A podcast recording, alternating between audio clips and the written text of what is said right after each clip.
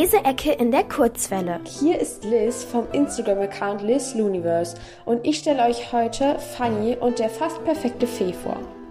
Dieses Buch ist von Anja Janotta und Mareike Vogler und ist im Gulliver Verlag erschienen. Worum geht's? Es geht um Fanny, die gerade in die Sommerferien startet und danach auf eine neue Schule kommt. Leider geht als einziger Kim, ein Junge aus ihrer Klasse, mit dem sie noch nie gesprochen hat, auf dieselbe Schule. Als dann eine Fee kommt, um ihr zu helfen, läuft alles aus dem Ruder. Lieblingsstelle. Wie schlecht Jerome Wünsche erfüllt, sollte sich noch zeigen. Obwohl wieder die Sonne schien, hatte der Morgen mit schlechter Laune angefangen.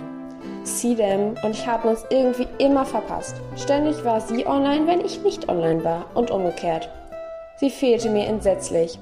Mit Jerome war mir zwar nie mehr langweilig, aber eine unfähige Fee war kein Ersatz für eine beste Freundin. Was gefällt mir an dem Buch?